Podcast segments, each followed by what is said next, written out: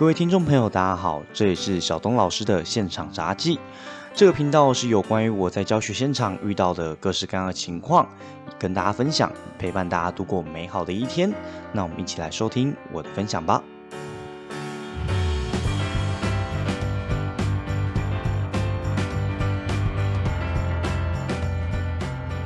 各位听众朋友，大家好，这里是小东老师的现场杂技，我是小东老师。那今天一样来跟大家聊我今天看到新闻。我觉得最近看新闻都非常有趣啊。其实原本想说，呃，如果没有跟教育相关的东西的话，那我基本上就去讲我原本最想要跟大家分享的，我在班级经营上面啊，或者我在专业科目上面教学的经验，或者是分享，也不能说经验啊，因为其实我现在的资历比起很多老师还算浅。但今天遇到这个新闻，我觉得真的太有趣了，就是呃，我们的公交人员的。之前的理事长叫做李莱西，这个人大家应该都有听过这个名字，而且一定如雷贯耳吧。我刚才搜寻李这个姓氏呢，他直接跳到 Google 搜寻排名前几名，非常的火红。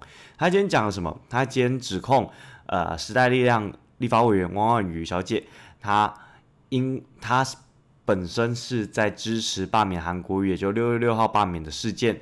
那因为王婉瑜本身就是时代力量的嘛，那他支持罢免，这也完全可以理解。相对来说，李莱西他的政治倾向一直非常明确，他自己本身也是国民呃中国国民党党员。那李莱西就告诉大家说啊，王婉瑜你的小灯泡这个孩子尸骨未寒呐，你怎么可以这样子去罢免韩国瑜呢？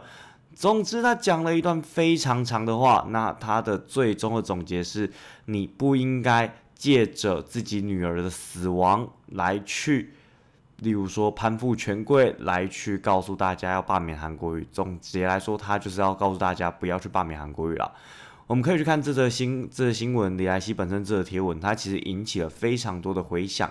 那我刚才去看李莱西本身他的 Facebook 的追踪人数，哎，也其实也挺不少的。以这么一直不断失言的状况来说，他追踪人数还有三万多人，这是一个非常了不起的数字。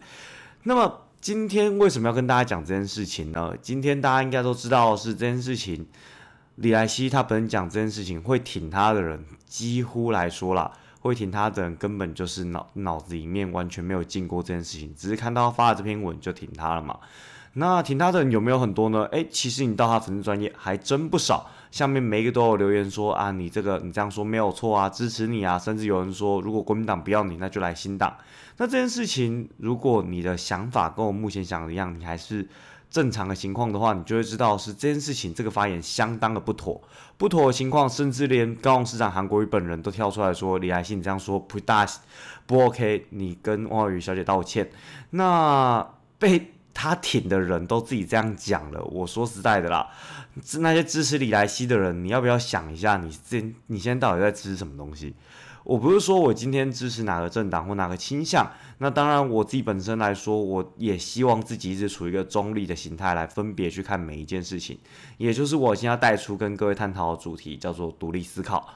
我们会根据这件事情，你会发现到啊，在这个社会上面，独立思考这件事情这个名词一直不断被大家拿出来讲，就告诉你说啊，学生要训练独立思考啊，每个人要有独立思考啊，脑子很好很好用的东西啊，要拿出来使用啊，等等的。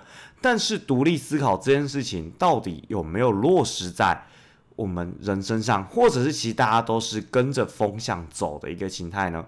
以李莱西这件事情来说的话，我就这么，我们就这么来去推断嘛。李莱西先生他为什么要去做这样子的发言呢？第一个，他可能真的就是非常挺韩国瑜，他认为韩国瑜这个人又没有做错事情，那为什么王宇小姐要去这样子讲他？但如果按照这个思路来想的话，他最多最多就说，呃，王宇小姐这样去罢免韩国瑜是没有任何依据的。韩国瑜先生本身做的很好啊，市长现在高雄市整个发大财啊，非常好。那你现在罢免他，你又提不出个依据，那你这样子讲，你不是就是专门在专门在就是罢免掉一个好的人吗？就像现在高雄市有一些看板广告，就贴出来说什么我是高雄市民，我挺韩国瑜，因为他觉得韩国瑜做的很好，这一系列他才是一个正常的，你认为他好的部分的状况吧？但李爱希先生他不是用这样的手法，他反而是用一件事情，他去把王婉瑜他本身最。被人家注意到的，也就是她是小灯泡的母亲。小灯泡本身就是之前在台湾被杀害的那个女那个女那个小女孩。那这件事情当然引起了社会非常多舆论，也一直不断讨论废死与否这个议题啦。他借由这件事情来去试图的要大家注意到他本人去抗议王婉瑜这件事情。如果李莱西他本人并没有去提起小灯泡这件事情，他本人只是在靠北的时代力量或者是这些反对国民党、反对韩国瑜的人说，你凭什么这样去罢免他？会有这么多新闻媒体报道他吗？其实不会。所以他知不知道他在做这件事情呢？我相信他绝对是知道的。你可以去看他维基百科一直以来的发言哦，他很多发言，他的目的其实不是为了，不是为了。我相信他本人来说的话，他可以做到这么高的理事长，他本人一定不是个蠢猪啦。你要相信的是，在社会上手腕这么好的人，可以爬到这么高的人，然后可以做这么多直播影片的人，他一定有想过他在干嘛，而且他甚至是有缜密的思考过，他讲出这句话，他后续的效应是什么，而他可以承担的程度在哪里？就像他今天他讲出了王安宇，他就是踩着小灯泡尸体上位的。他讲了这句话之后呢，很多记者就会采访他，他要说：“我一不求名，二不求利，我没有什么好怕的，被国被国民党开除开除吧。”那他有没有想过最坏的可能？有嘛？就是想到说国民党要开除他嘛？那开除他之后呢？如果两相权衡之下，对他来说现在没有被国民党开除，但是李莱西他本身他发迹的原因是因为反年改军团，而反年改军团在目前来说看起来是一个大势底定的情况之下，他本身又没有舞台。那他之后该怎么办呢？他一定就随着声浪慢慢逐渐消失掉了嘛。所以他现在需要的是什么？他现在需要的是一个话题，去让所有人再次的关注他。当他今天有了一个这样话题，所有人再次关注他也好之后，不论这话题是好的或者不好的，他都可以获得相应的名声。因为我们都知道的事情是，所有的思想一定都有支持的人数，即便他现在剑走偏锋，越来越往其中一派靠拢，而且甚至靠得越来越偏激，甚至到原本他挺的人都不支持他的情况之下，仍然还是会有支持他的。为什么？就跟我们说，在从事政治人物或艺人一样嘛。今天不怕你今天是好的名声、坏的名声，今天最怕就是你没有名声。所以李莱西他无非他也是想要走这个路数，去试图让所有人来注意他。但是呢，他做这个路数之后，你就会发现到啊，他做这些路数，追踪他的人、看他的人，都是以什么样的心态去看他的？很多人说白了就是在看笑话了。就在看说，你今天你这样发言，那你下次来说，你会不会更莫名其妙发言呢？就像那个网络上一直在酸八百壮士嘛，那八百壮士的时候，呃，那个时候因为有一个人过世了，然后就什么变七九九壮士，大家就是一直在酸他嘛，一直在不断的去讲他说本身来说，他到底把他当笑话来看，简单来说就把他当笑话来看。那这个当笑话来看的话，本身如果李莱西他本身是要从演艺人员发展，本身是要当这个。单口相声，或者像我一样录 podcast 吸引群众注意的话，诶，没问题啊。观众的人数越多的话，他当然本身吸引到的人次越多嘛。但相对来说，他今天似乎不是这么想的。他今天要做的事情，他似乎是想要当做一个意见领袖。那这么偏颇的意见领袖，是不是个领袖？是。但是他的影响力随着他每一次越偏颇之后，就会越影响力越来越低。所以我们会注意到的事情是，当你今天为什么要去听某一个人 podcast，你可能不是听我的，因为我现在听众很少，你可能听其他人的，或者是其他像 podcast 大神的这些 podcast，你为什么会听他的？为什么这些这些意见领袖他非常多人去听？无非就是他可以适时的举出大部分人他所认为的正确的思想跟思考方式嘛，而要怎么举出大部分人认为正确的思考方式，其实归根结底，除了我们在控制舆论之外，控制舆论当然是另外一个更高端的操纵了，就例如说你要把所有的网络上的风向，大家讨论方带向自己，有另外一个更主要的要要素就是你要学着会独立思考。我们在说服人的前提就在于独立思考这件事情。那我本身在以前也参加过相当多辩论比赛活动。那当然，我相信没有人会在乎我辩论比赛参加哪一些啦。这件事情也不是我今天想讲的。但是辩论这件事情，无非就是要说服人。他说服的人呢，从来不是对方的辩手，从来不是站在你对面跟你针锋相对的那一个人。他说服的通常是底下观众跟裁判。那么要怎样才能比较轻易的说服底下观众跟裁判呢？无非就是你讲出来的东西可以获得大部分人的共鸣。那如果说你今天的目标是像李莱西一样，你想要讲出来，只为了吸引这些铁粉。那你这集可以直接跳过了。说实在的，如果你的目标是为了跟他一样变成现在有点在看笑话的形态的话，我真的觉得你其实可以就不用听我这集了，因为要当笑话其实蛮容易的啦。说实在的，呃，我指的不是那种红的笑匠，我指的是被大家看笑话的，讲笑话的跟被看笑话的，这是完全两个概念哦。那如果你今天希望的事情是你说出来的东西能越来越说服人，能有越来越多人听你说东西，你讲出来概念能被越来越多人接受，首先你一定要注意第一点，就叫做独立思考。什么是独立思考？独立思考最重要概念，其实从来不是说你今天支持主流就叫独立思考，也不是说你今天支持我们说极左的或者是极右的，你就叫独立思考。极左可能就是我们本身。我们呃左派右派就是我们两个相对极端的光谱嘛。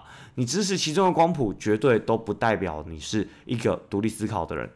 那就像是国外很同名词叫做 policy 呃 policy correct 政治正确。就算你是一个政治正确的人，就算你是一个什么都讲求政治正确、讲求正义、讲求自由、讲求民主、讲求公平正义，就算你是一个非常极端这样的人，那你也不一定代表你是有独立思考能力。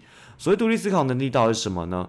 但就是在于说，任何一个事件下来的时候，你其实可以主观的去判断这件事情它到底是对你来说是对或者是不对。可能你本身的政治光谱有偏左或偏右，这无所谓。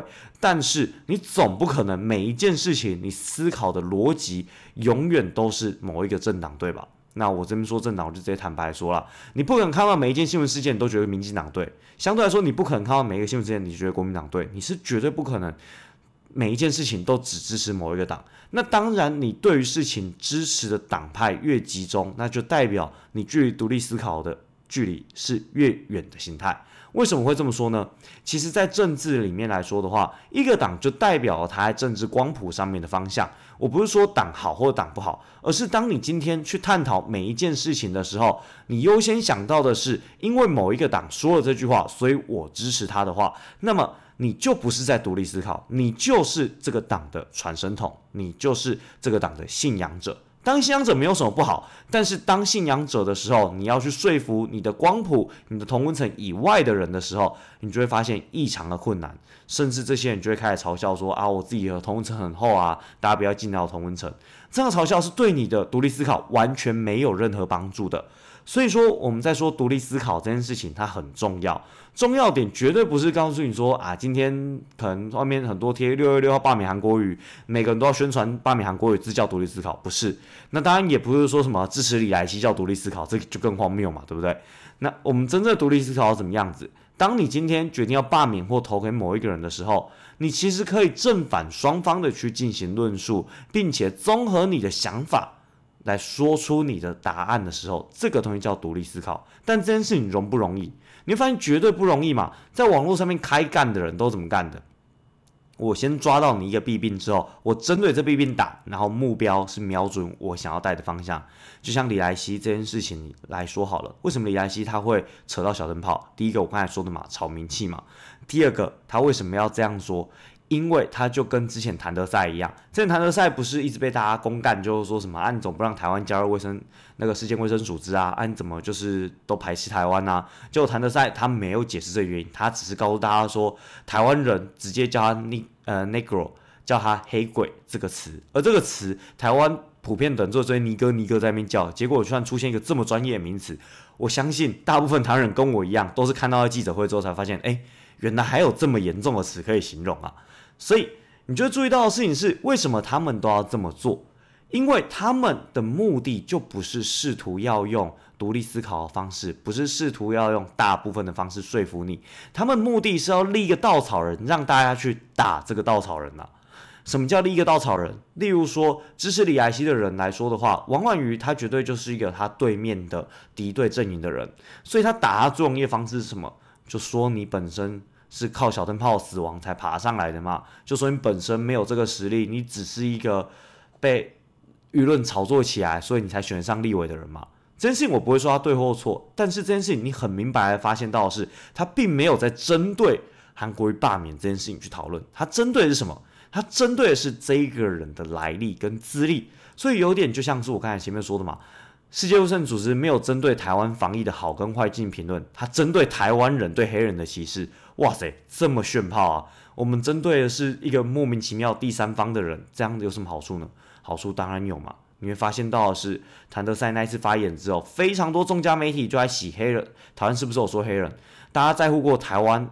是不是有足够资格加入 WHO 吗？当然还是有，但是大片的新闻媒体就被这样盖过去了。相反来说，李艾希说这句话在说他有没有他的效果？有嘛？大家不会在意他说韩国瑜这个人他到底值不值得罢免？大家在意的是什么？哎，李艾希你怎么会发出这么尖酸刻薄的话？那大家在乎的反而就变成主战场挪到。小灯泡妈妈汪婉瑜身上了，那跟韩国瑜罢免来说的话，他就相对来说扯开了。那这样扯开的话，其实啊，你说李亚西他本身有没有想过？他一定有考虑过。他一定有想过，但是他一定也知道这一场本身对他来说是一个绝对的逆风场。第一个，他现在收视率就越来越低了嘛。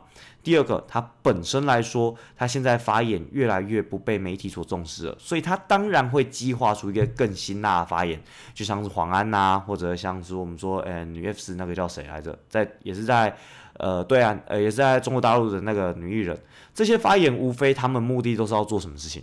他们就是要吸引媒体注意嘛。你说黄安真的是这么样的呃支持中国大陆、支持台湾统一中国吗？我相信不是，但是我相信他是怎样，大陆没人看了嘛，没人在乎他了嘛，所以他要吐出这些言论来吸引更多人的注意力嘛。所以说这些情况的话，我们就会注意到的事情是，当今天没有交给学生，或者是你自己没有试图让自己进行独立思考的时候，你就会发现到很可怕的事情是。你支持的方向的人，或者是新闻媒体喂你东西的时候，你就很自然而然吞下去了。你吞什么东西？你在不在乎？你不在乎，你也不想在乎。你在乎的是什么？你在乎的是我的阵营的人有没有打赢这场舌战？我的阵营的人是不是在这个地方占上风？占上风好像就是诶，我的伙伴们干赢这场架了。但这件事情真的对社会有进步有帮助吗？真的对我们去判断一件事情有帮助吗？我相信是没有的。我觉得社会在一个好的帮助的情况是怎样？是大家可以针对不同立场的时候，理性冷静的去探讨。那有的时候，当然我们可能无法说服别人，但是我们可以做到的事情是，我们可以阐述完整自己的想法，而不是听到对方跟你自己立场不同的时候就干他妈的你在想什么东西。那这样子的话，我们根本就不是讨论嘛，我们只是在无端的比较高端的谩骂而已。所以。今天来说的话，我觉得李莱西这件事情的话，大家其实如果你真的讨厌他的发言，我觉得你不论是哪一党的阵营都好，你如果真的讨厌他的发言，因为说实在，他根本就是在消费死者，他说白了就在消费死者，他已经无关于哪一党好或坏了，两党的人都出来干他，那你说他算是好还是坏？当然是坏嘛。那如果你真的讨厌这个人的话，其实最简单的方式你就漠视他就行了。漠视他的情况最简单有什么情况？就像是。我们在看到很多 FB 上面啊，各式的新闻媒体，如果发了一个很烂的新闻，下面很多人推文就说什么，呃，这是我家的狗，这是我今天的晚餐，这是我什么东西？为什么要这么做？其实就是试图告诉这些媒体说，你讲的这个东西，I don't fucking care，我一点都不在乎，我只我这个东西甚至比我的晚餐还不如。当我们今天真的忽视掉这个人的时候，这个人的声音才会真实的被消灭。如果说我们今天不断去炒舆论，不断去干他的时候，他其实心里反而是爽的一个情况。那所以说，我觉得对于李莱西这件事情，其实我们就忽略它就好，其实也不用想太多了。那反过来说，今天我最想开的议题，其实就独立思考。独立思考这个东西，其实我们可以讲非常多的章节跟内容啦。当然一样，如果各位你有兴趣跟我探讨什么叫独立思考，以及我们怎么进步自己的思想的话，请欢迎留言给我。我有非常多我自己本身在训练的过程之中，我所了解的东西，或者我在教学生的方式之中，我们怎么样用一些口语化的方式来教学生独立思考。那当然，今天只是要跟大家分享，我们要如何去简便的让自己训练平常生活中的独立思考。怎么训练呢？其实很简单，在这边我归类成三个问题。当我们今天看到所有的新闻媒体、报章、杂志，或者是各式的社会案件，其实我们就用这三个问题自问自答。通常来说，你就可以理清你的想法跟真相了。这三个问题呢，也不是我自创的啊，但是 W 那时候听其他前辈讲来的。那我觉得非常受用，各位可以听听看。那这三个问题也有非常多各式各样的版本，那我就用最口语化版本来说。这三个问题分别叫做为什么、凭什么、然后呢？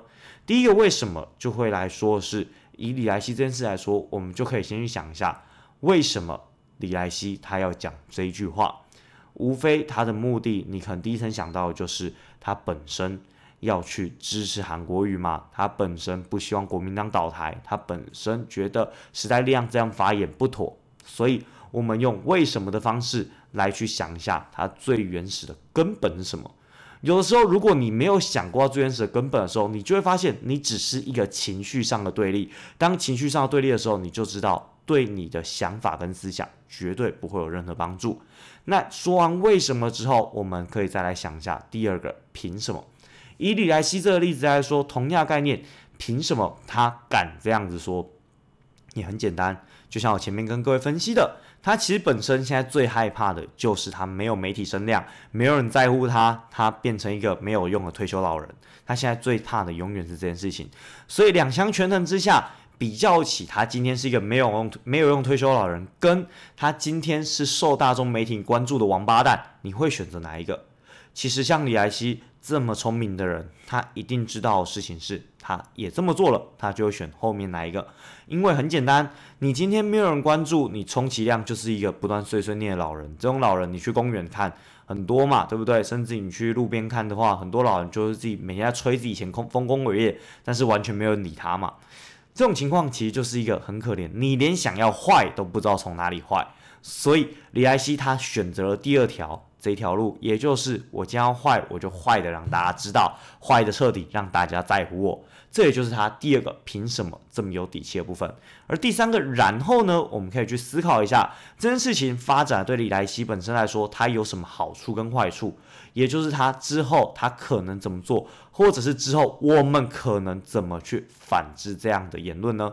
其实就像我刚才说的，你漠视他，当他没有办法达到他要成效之后，他就会自然而然忽略了嘛。